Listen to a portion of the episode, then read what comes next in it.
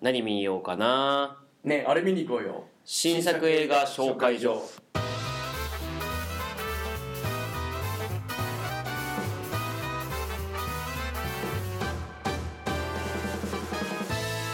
どうもジャガモンド斉藤ですよゲゲレマンですよろしくお願いしますすこの番組は、はいあの公開中の映画、はいこれから公開する映画のあの、まあ、気になっているとか話題作を、うんまあ、2人でごちゃごちゃ喋ってそうですねねまあ、あの聞いてる人に見に行ってほしいなっつってああだこうだやろうと結構言ってんだよね何がですか聞いてる人とか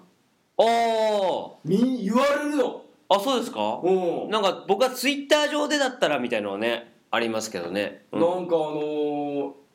まあ、ライブで、はいあの「シェイプ・オブ・ウォーター」聞いていきましたっつってえー、芸人ですかあお客さんおで客さんですよああ嬉しいですねそれねうんうんあんまり僕あのみあのり連絡は取らないんですけど、はいお客さんと、はいでも来るとあのこう話しかけてきてだから結構ねうん意味があるとこの番組は、ちょっと前にあの、あのやばいのばっかり 紹介してた んであれですけど最近はねいいですよねううんんいいんだけどうん、ねやっぱりあのもっとね、はいあのやっぱり放送には載せられないような感想もあるんでなるほど来てほしいっていうのがあるわけよ何にですあかのトークライブにおお出た映画トークライブまあ迫ってきました第7回お笑い芸人の映画トークライブ、もうすぐですよもうすぐえー、4月25日25、うん水曜日ですね、うん今回は会場が変わりました中野 V スタジオえっ、ー、とね大きなはいモニターがあります、そうですねあのー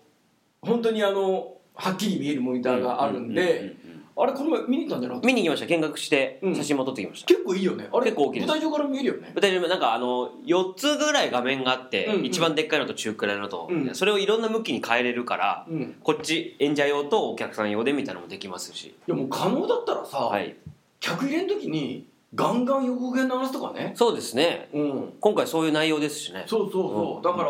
そういうのもあるし、うんうんでキャパも広がったんでそうですねぜひ来てほしいといやー来てほしいですねこのラジオではちょいちょい言ってますけどもこれ今回こけてしまうとうん工業的に失敗してしまうと、えもう続編制作ないという、さようならになりますんでさようならになるでしょう あれねうん、まあまあ 40, 40名ぐらい45名ぐらい50最大だから50は入っちゃいますけどまあ40ぐらいですねだから40ぐらい入ればなんとかそうですねなるんで、はい、今までの正直だから倍ぐらいは来てもらわないといけない倍ねですからねうんこれでだから来てもらえないとうんいろいろね続きがなくなっちゃうんで、内容どんなことやるのはいえっ、と内容はですね、うんまあこれ恒例なんですけれども、えっと1分映画プレゼン一分映画プレゼンねこれはゲストの方のオーダーに沿ったうん映画を、うんえーゲストじゃないレギュラーメンバー4名 ,4 名が、うんうんえ1分以内に映画はをいその紹介するとはいいうことで今回ミュージカル映画ざっくりだよね「アイアイパーティー」からアイアイパーティーミュージカル映画ね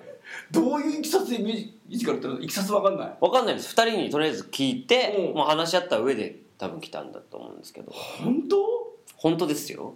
なんかこの前4人でミーティングねした時所長はちょっと「いや俺弱いんだよなミュージカル映画」みたいなことをおっしゃってましたけど本当弱いんだけどうんミュージカル映画うんうんうんおー確かに強いって人あんまりいないかもしれないですね逆にねだからうんもあう一回見てきたよね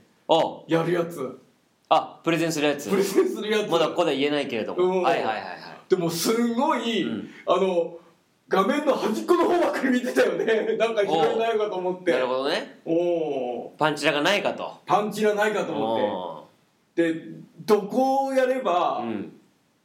面白く紹介できるかみたいなの をねめちゃめちゃやったらびっくりしたもんありましたかあれったあああよかったったびっくりした本当にうんじゃあそれが聞けるということですね生でね聞ける聞けるうんうんあとはえっ、とあれだ「アベンジャーズあそうあいいじゃんインフィニニティ・ウォーの」うんえーまあ、大予想スペシャルといそうう4日前ぐらいな数日前だもう2日ぐらい前じゃないですかこれ多二分、うん、もう大予想だね大予想ですねだからこれはもうあのどうなるのかっていう話まあというかおさらいみたいなものも、ままああるんで、うんまあワイワイね知らない人でも、はい、うんまあ、ブラックパンサーもいい感じでこけたからさ、うんううん、んだからあれだけど日本でねあんまね、ううんそうそう日本でね、うんあアメリカでもあのレそうですねそうですね史上ね最大のあねの「タイタニック」抜かすんじゃねえかなって言われてるけど、だからインフィニティもちょっとおも興味持っていたいただければねそうですね、うんだから知らないよ見てないよって人でも全然大丈夫なのであとは、えっと持ち込み企画が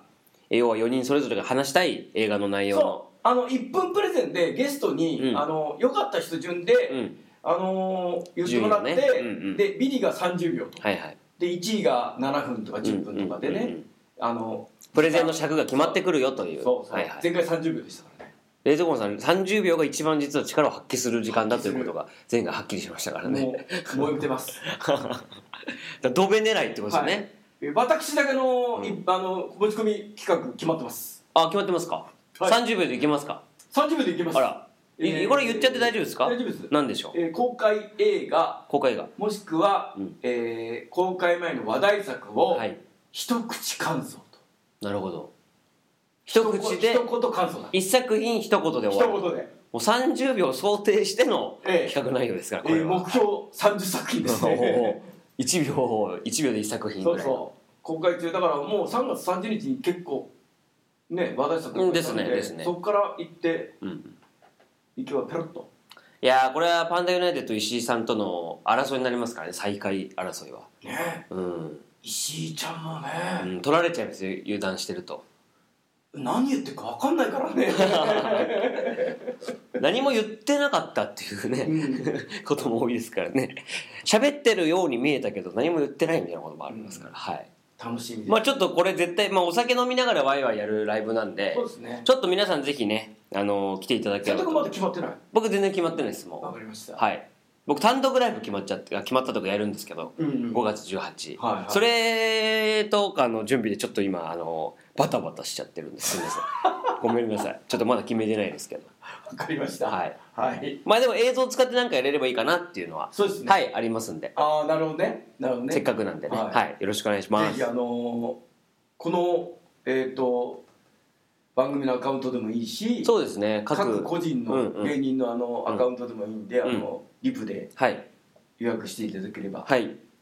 すごい喜びますいやー嬉しいんでぜひ来てくださいね。はいよろしくお願いします。ますさあということでさあということで本日は本日はですねうん斉藤君と僕が見てきた映画をはいちょっとはいどんな感じだったかうんいきましょうかと行いうきましょどっち先行こうかねう。うん、うんボスベイビー言っときます。ボスベイビー言っとくあでいいですよ全員言っちゃって、はい。ボスベイビーボスベイビー見たんですよね。見たボスベイビーあのーバルトナインで見てました。うん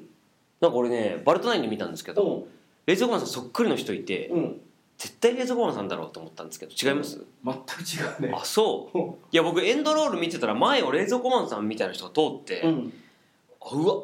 エンドロールで帰ってるこいつと思っちゃったんですけど、うんあのー 俺についてなんか考えてることあったの かいやねそっくりだったんですよね後ろ姿がごめんなさい失礼しました本当歌丸さんと遭遇したっていうのがあったんで続けてあるかなと思っちゃってはいあああの有名人と2回会うってことねそうそうそう有名人と言っていいのかまあおい おいおいおいいやいやいやすいませんすいませんおいおいおいあごめんなさい おいいやボスベイビー行きますかボはスいベイビーいきますか、うんボスベイ二ビ人とも見てますもんね ー見てますはね、いボスベイビーまああのー、やっぱりどどうでした発想がすごいなと思って、うんうんうんうんうんうん発想がすごくて、うんうんうんえこっから行くのみたいな、はいはいはいでも最後ちょっと泣いちゃうみたいいや最後やばくなかったっすなかやばいよ最後ちょっとびっくりしちゃったうんなんかあのーまあ内容としてはおっさんが赤ちゃんなんですけど、うん要はそのなんていうんですかねまあ犬が可愛がられてるうんうんうん世界というか、もう犬の人気が上がって赤ちゃん負けちゃうぞと、だから赤ちゃん企業が、えー頑張って赤ちゃんの可愛さを取り戻そうみたいなでその犬新種の犬が生まれるからその犬の情報を要は企業秘密秘密を企業スパイみたいな感じでその赤ちゃんがこのゲットできればうん万々歳だと。そうそうそうで主人公が男の子でね7歳の男の子が1人いるんだけど弟が生まれますよってなってその男がボスベイビうんーなわけじゃないですかうんでなんかねその最初僕はちょっと混乱するというかちょっと見づらいなと思ったことがあって、うんその弟が生まれましたってタクシーから両親が来てボスベイビーを抱えてきて、うんであ弟だってなるんですけどもうスーツを着ててみたいなおうおうおうでボスベイビーがそのワンワン泣きながら夜泣きしたりとかご飯食べたいとかってわーわー騒いで、うん両親が引っ張り回されてうん振り回されると、うんで長男がほったらかしにされるっていう、うんで長男から見た視点が視点としてはもう赤ちゃんってそういうボスみたいな、うんわがままを振る舞いて、うんうんえーみんなを巻き込んででもし命令すればみんな言うこと聞くみたいな、うんうんうん威張る存在だみたいなのって比喩としてすごいいいなと思って確かにでもそのおお兄ちゃんがいて後から弟や妹が生まれた側としては、まあ、7歳とかになってね、うんもう自分がかまかまってくれなくなったんだって感じる年からしてみるとボスだなっていううんうんでその例えってすごいなって思っててでなんかこういうふうにその主人公の視点の空想の世界、うん彼から見てる世界でしの表現みたいなのがすごい多いじゃないですうか、んうんお父さんお母さんに怒られて、外出禁止よって言われて部屋に入ってたら、うん彼から見てるとそれはもう牢屋みたいなうんうんうん感じになってて、うんだけどドアが彼の部屋のドアが開いて外の光がこう差し込むとその光の部分がだんだんこう現実の世界に戻ってうんうんうっんて自分の部屋ですはいはいよはいみたいなのとかなんかピクサーとかそういうことししないしうんうんドリームワークスならではのそのなんかうんアニメーションだと思ったんですけうどんなんかその彼から見えてることでボスベイビーはああいう振る舞いをしてたりあの赤ちゃん会議したりとか車でカーチェイスとかしてるじゃないですかうんうんあとはそのお兄ちゃんがボスベイビーの車にこう捕まってうんうん「うわー!」とか言ってうんブーンみたいなそのカーチェイスみたいなうんとことが起きるけど両親から見るとなんかこうすごいゆっくりのおもちゃの車を運転してるボスベイビーにお兄ちゃんがただこう引きずられてるだけであ仲良くしてるのねみたいななんかそうそうそそうこのちぐはぐがちょっと僕見づらかったんですよあ本当これはあれ今見てるのはお兄ちゃんのただの視点なのか、うんそれとも本当に起きてることなのかな、うんみたいなのがちょっとごっちゃになっちゃって、うんあの爆発とかするじゃないですか、うん途中で、うんあの赤ちゃん同士のあれとかで、うんなんかそこがあれこれどどっちだろうみたいなのがちょっと混乱しちゃったりとかしてして、うんちょっと若干見づらかったんですよ個人的にはなるほどね完全に個人的だねいやでもこれ結構混乱すると思うんです本けどまああと言ったらそのベルトコンベヤーじゃないですか当うんちょ例えばそのあのボスベイビーの中のボスベイビーが例えば何年ぐらいその今この状態あの状態なのかなとあかーなるほどね実は結構構気になるとこがあってなんか入ってこなかったんですよあんまりああなるほどあとはギャグがちょっとあんまり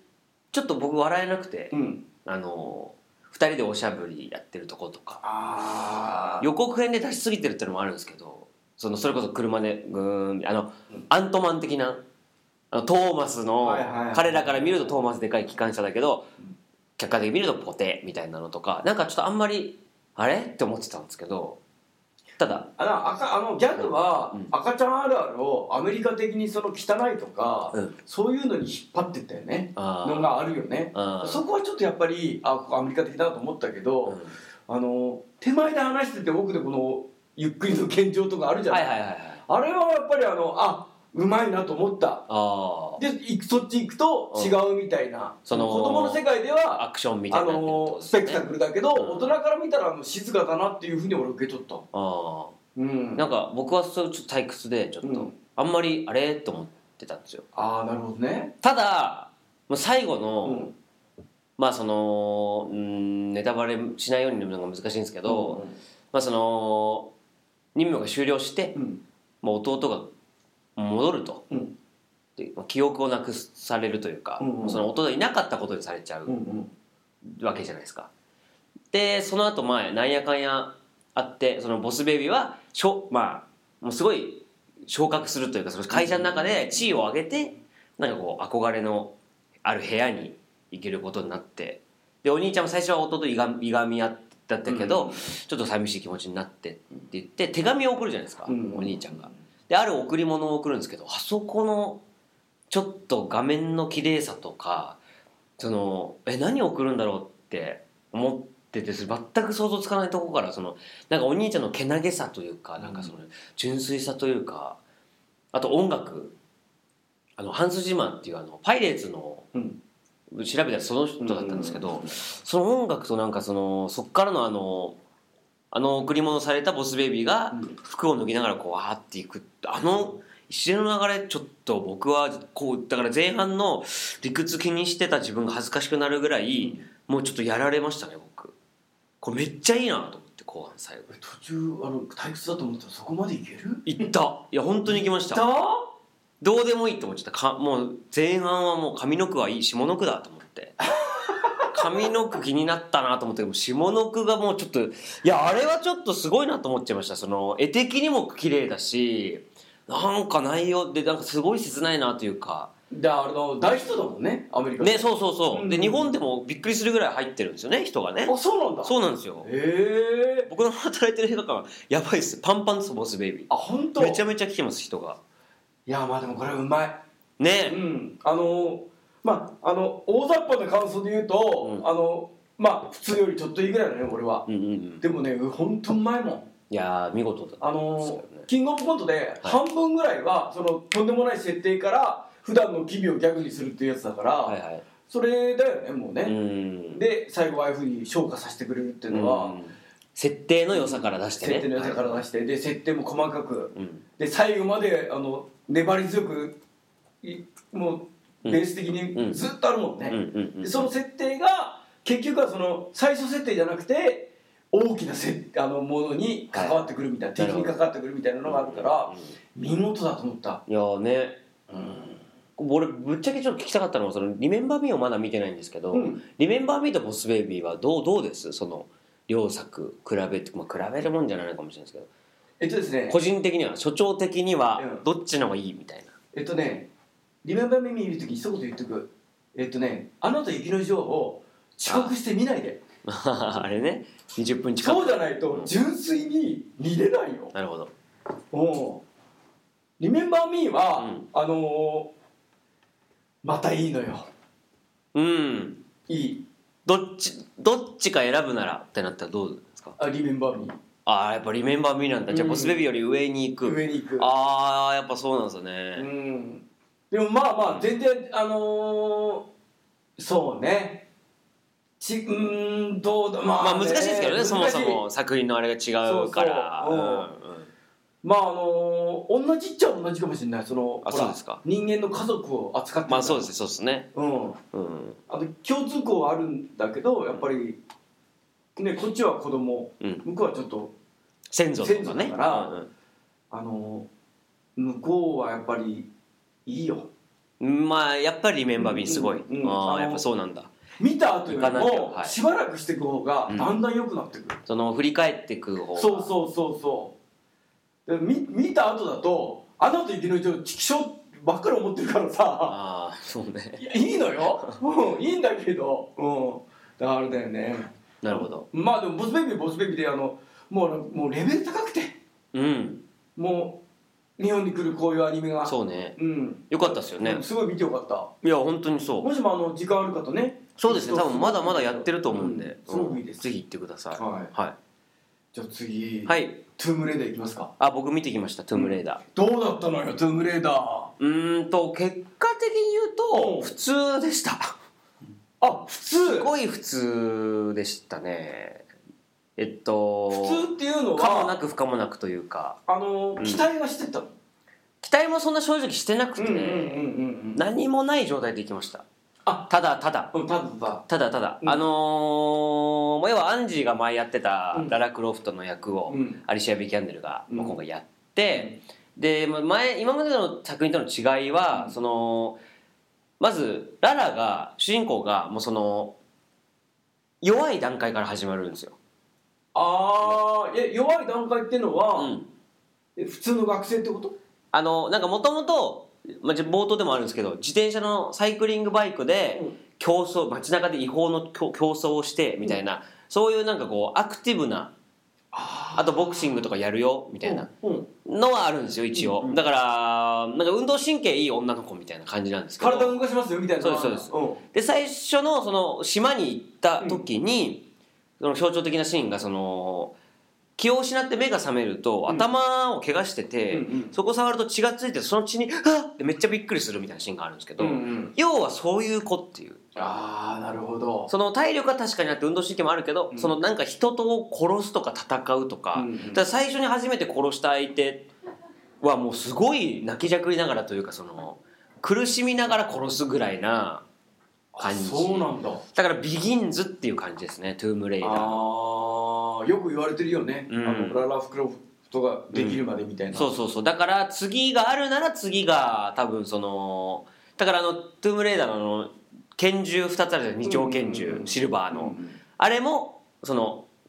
今回の「トゥームレイダー」の最後エンドロールの後に手に入れるみたいな、だからこっから始まりますよみたいな感じあれ予告編のあれは最後なんだもそうですそうですうバーンってやるやつをそうそうそあなるほどねでもね、うん、そうですね何があれかって割とやっぱアクションが意外とそんななんかそのあんまり迫力がなかったのと、うんあとやっぱねちょ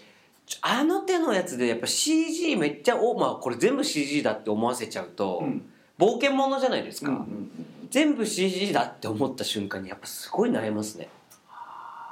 うん、だってワイルドスピードでさえやっぱりほぼ実写を使ってて、うん最近ちょっと CG 多くなっちゃってるけど、うんなんかそういうのみもうこのアクションの基準が上がっちゃうとその要はスタントなしで、えーねあのアトミック・ブロンドみたいなのとか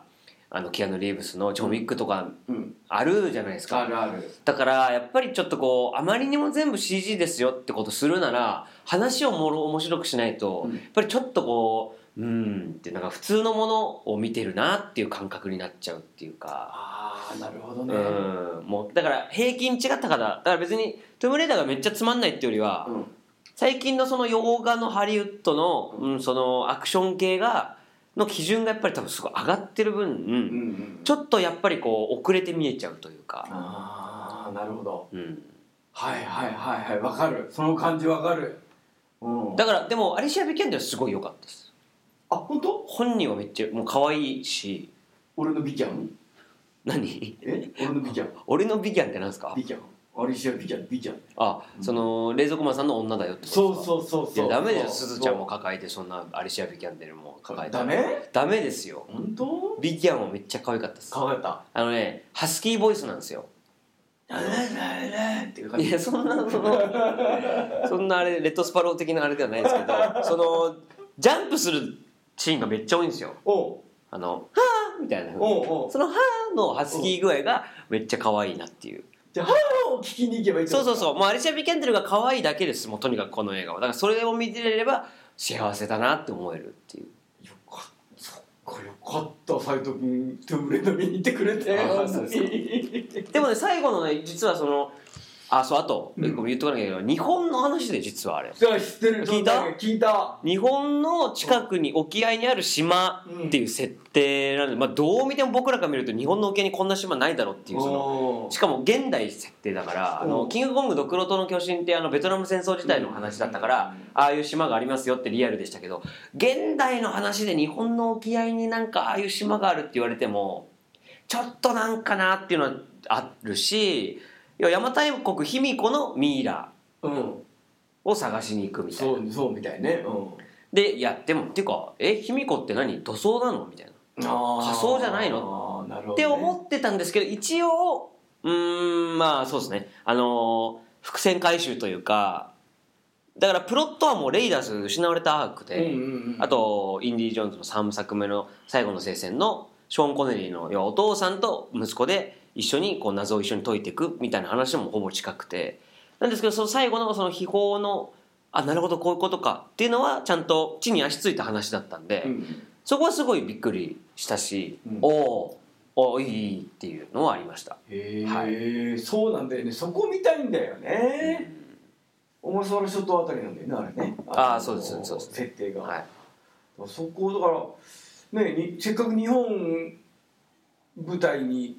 ね全然宣伝してないですよねその日本日本もうあれあれあのあれで怒られちゃうかネタバレにならっあネタバレになっちゃうから、うんうんまあネタバレそうですね、うんあとまあまあねまあ、まあ、なんか怒られちゃう、まあ、その 雑なんでちょっとああそうかそうかそうかなるほどねなんか誰かに怒られるのかなと思いました けど、はい、なんかそういうねクレームというかまあでもまあまああの別に超つまんないを見なきゃよかったとはなんないんで、で一応さほらあのパシフィックリムも最後日本で戦うじゃん、はいはいはいはい日本舞台にしてくれるんだったら見に行ってた方がいいかなと思って確かにねどう描いてくれてるのかみたいでなパこシフとィッもクリねムも見事あのーなんとか1位取れたから、はいはいはいあのー全米でね、うんだからねまた日本舞台にしてくれるのを日本での撮影は難しいけど、うんうんうんまあ増えればいいなと思ってねうんじゃあ日本の俳優さんも出れるから確かに すずちゃんこれすぐおおそっかすずちゃんのためにねよね、うんまあ、デッドプールね、はいはいはい日本人出ますからねあれね忽那しおりちゃんねねえしおりちゃんねすごいんですねねえ本当にだからいいよねはいあちょっとトゥームレイダーそうですねまあそんなところですね、うんはいはい私は見てきましたはいレッドスパローおはいえっとですね人は入ってなさそうですけどねどうですか予告編見た横が見てます見たはいどんな印象えー、だからえエロいの使って誘惑したりとかする、んまあ本当あの髪型とかもアトミックブロンドっぽいなと思って、でアトミックブロンドかと思わせといてそのなんか愛の話みたいなそのあー逃避行するみたいなのと予告編見るとねおだからそだから最初はそういうこうエロスでとか出してくるけど、最後はちょっとこうラブロマンスというかこう、うん愛の話2人で逃げようみたいな話になるのかなみたいなっうおうていう印象です俺もねはいアトミックブロンドを想定してたわけよまあそれはそうっすよねあの感じでなったら一つ色かうんめちゃめちゃ面白かったおおであれつまりアトミックブロンドでつまんない程度の話いやいやアトミックブロンド美味しい、はい面白いんだけど、はい良かったのは、うんアトミックブロンドを見なかったら理解できない、へえあのある意味続編じゃないけど、えっと同じよアトミックブロンブロンドのう前の作品みたいな感んじなるほどエピソードゼロみたいなエピソードゼロみたいな感じで、うん国が違うんだけどモスクワとアメリカだから、うんあのーレッドスパローは、うんであアトミックブロンド違うじゃないうんだからあれなんだけどあここから始まるんだなと思ってへえうん要は訓練してる様子とかもありますもんねあるでしょであのーまああの日本でハニートラップって使っちゃうと、はいそのちょっと週刊誌のね、うんうんあれみたいな感じになるんだけどあのはあの体を使ってうん誘惑してそのいろいろ情報を仕入れたりいろいろやったりするというあスパイはいっぱいいるんだけどあの元 CIA の人が書いてるわけよこの原作を。うん、あそうなんですねで3巻まだあるわけうんでそれが1巻なんだけど、うんうんすごいんだよへえハニートラップをするにはうんどうしたらいいかっていうのを 丁寧に教えてくれるわけ超目ギラギラさせるじゃないですかだってそれびっくりしたんだもんその方法がってことですか方法があー確かまにずハニートラップの方法とか言われてもちょっとピンとこないですもんねあの議員そのいろんなそのハニートラップで問題を起こした議員のうん映像を見せるわけその生徒うんうんにうんスパイの生徒にうんで彼は何を欲してるとうんで最近もこういう人を買ってるとうんうんうんさあ彼は何を欲してるでしょうっつって言うんだけどそれはあの買ってる女の人はただ食事をしていて、うん本当はロリコンであーそういう人に出会いたいんだけど実際かそれやっちゃうと捕まっちゃうからっていうのなるを読めなくちゃいけないと要は性癖を分析するみたいなそう、うんなぜかっていうと、うん彼が欲してるエッチを与えないと、うん心は解けないわけようんうん彼の、うん心ほどけないわけ、うんそしたら情報なんか得られないわけそれがないと、うんそっからやる教えるんだよ面白いですねでしょたまんないですね所長からするとええでエッチシーン少ないですあの ガチなエッチシーンは少ないの真面目な 感じで言われてもそんなそんな でも真剣な目で濃いこいつが、うんそのあのいそこまで行く過程とかとかだから家庭の面白さなんだベッドシーンがワイいじゃんやあの別シーンとかあるんだけど、うんその前後うんその後みたいなまででその小説が原作になってるから、うん一つ一つ積み重ねていくんだけど、うんもう一言も逃せないのえーうまいうまい、うんであのバレリーナからスパイになるじゃない、うんだからゼロから始まってるわけよ、うん彼女は、うん素人だとそう、うんだからさらに分かんないわけようんどこまで成長してんのかとうんうんうんでどっち騙してんのかとうんうんもうね2時間20分って聞いた時は俺地獄かよと思ったんだけどリメンバーミーと同じ時間ですもんねもうね1時間半ぐらいの思っああそれが面体白くて面白くて体感としてはた体感として、ええー、面白いんだそうであのあんまりその面白いって期待しちゃうとあれなんだけどスパイの映画としては絶品だったねうーんだからもう自分もその場にいるみたいな感じでええー、え俺どこで騙されてるのみたいうなんうんえどこつって最後の方にちょっとこうあるんだけど、はいはいはいそこまではええなええな言言っちゃっていいのみたいなうんとかあるわけようんうんでこっちも騙されるんだ観客もですごいのがあのジェニファー・ローレンス、ん天才だねえ本当にえー、うんアクションみたいな部分はどうどうだったんですかアクションはほとんどないですあないんだあのそういう意味で言うとアトミック・ブロンドとはちょっと違う部分はそういう部分であったりすーるアトミックブロンドと全く違いますねそこは、へーあのアトミックブロンドもエンターテインメントでやつじゃない、うんでも生々しく、うんうんで生々しいアクションはあの23回あるんだけど、うん短く終わりますうん、ああやっぱりじゃあそこがメインではないんですね、うんうんでもちゃんとアトミックブロンドでもあのほら後片付けしてくれる男の子とかいるじゃな、はいいはいはいはいそういう人も出てくるわけよ、そういうのが楽しいですもんね絶対このやることやっちゃう人とか、うんあの敵に回すと怖いなって人とかも出て、だからアトミックブロンドとあの俺裏切りの作がその見た頃はバカだったから何やるのか分かんなかったんだけうんうん うんどあのアトミックブロンドが面白かった人は絶対見た方がいいねえっていうか30日に公開したやつ全部やばいみたいだからー、なるほど、面白くてうんうんペンタゴンもすごい評判いいし、ねえあとチャーチルも始まってるでしょあ、とチャーチルもすごいいいし、うんあとリアム・ニーソンのうん、もうめっちゃいいって言われてるしだからだからネットスパルス渋谷で見たんですけど、はい満員でしたあそうですかはいあんまり入ってないって聞きましたけどね他のとこだだとだからもしかしたら若者が行く新宿とか入ってないんじゃないあそうかもしれないですねうん、渋めのところはねそううんでもあのーあとはスパイ硬派なのすごくうんうん、だからちょっと大人の感じとい大うか人の感じだから「ミッションインポッシブル」みたいな派手な「わー」とか「キングスマン」「わー」とかじゃなくて、うんもうちょっとこう現実的なそうそう、うんあのなるべくエンターテインメントを削除してるからなるほどなるほでども入り口はエンターテインメントなの、うんそのあのバレリーナからどうしてこっちに行くかっていうのをだって「キングスマン」と同じですもんね要はスカウトされてじゃないけどそうそうそうの養成所に入ってみたいなね、ううんんでもねその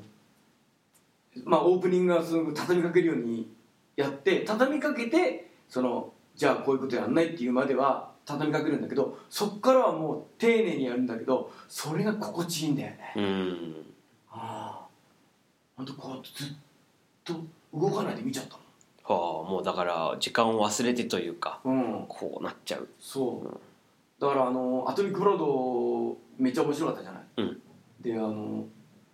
だああいうスパイものでどれが本当なのかっていう、うんそういうミステリーが好きな人はうん必見ですね、おおいや見見に行こもうそんないいとは思わなかっうたなめっちゃいいい2時間20分はいはで俺すごいいいっつってるけどもうフラットで見に 行って、うん、いこれ無理でしょそんな言われた上 で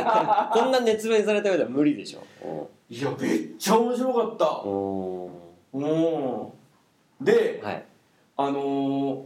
彼女がその仕事をするのはうん何なのか、なんでそういう不死をするのかうと、んうん何を最終的に求めてるかっていうのがまたいいのよ、うんうん、そういうそういうなんかアトミック・ブロンドってそういう話はなかったっすもんねなかったでしょその一人間としてどうなのかとかって話はないもんね、うんうん、じゃだからそういうとこがじゃない部分が描かれてんだちゃんとだからあのー映画になるスパイ小説ってどれだけレベル高いかっていうのを思い知らされたよねおやっぱ最後の最後までちゃんと詩に塗ってるみたいうんな、うんうんうんだから要は小説の完成度っていうのがそ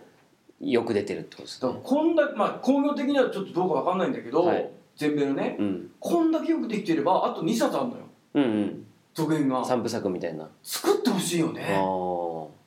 気になる感じで終わってるんですかやっぱりちょっといやあの一応完結はしてる全部うん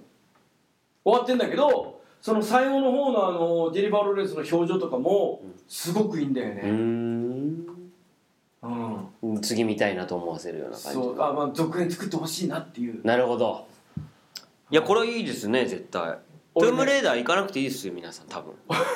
思レッっドたスパロの3倍良かった、おおうん、ー どんどんハードル上がって思った3倍良かった でも今の忘れてみてくださいってこと今ですね忘れてみて、はいうだかんら変に調べたりしない方がいいかもしれないでそうすねあとうんアトミック・ブロンドってねあの比べようとしないでなるほどなるほど全く違うですよエンターテインメント的にあの連想はしちゃうけども、うんうん違うものだと思って見るそう、はい、でアトミック・ブロンドのその前の章うんだっていうのはそのいいかもしれうない、ーんうんビギンズだったよとで最初のあの入り口で全て忘れさせさせてくれるからおアトミッおクこれは違うぞみたいなうんうんあいやーこういうふうに始まるのかみたいな、うんうんあと内容全然あの検索しないでなるべく下調べなくなく行った方がいいと行った方がいいです確かにネタバレしちゃいますもんねそのうちねそうそうそういいです、うんなるほどうんあ、りがとうございますできっとはい俺一回見たけど、理解してないとこいっぱいあると思う You are to big b そうだってねねあの出てきた人があれあの人だよなっていうのがね2回ぐらいあったんだよね まあでも分かんないですよみんなもあるかもしれないですもんねそれはうんうん嫁と見に行ったんだけど最後に出てまあ、まあ、人 はあー絶対前に出てんだけどほう ほうほうほ嫁は気がつかなかっうたなるほどおあおあれ最初に出たこの人がこんなところ最後にこう出てくるのかみたいな気持ちよさが本当はある可能性があるってことあここでこの人使っちゃうみたいな、ううんんうんあるんだけどいやそれは俺もね確信できないうんうん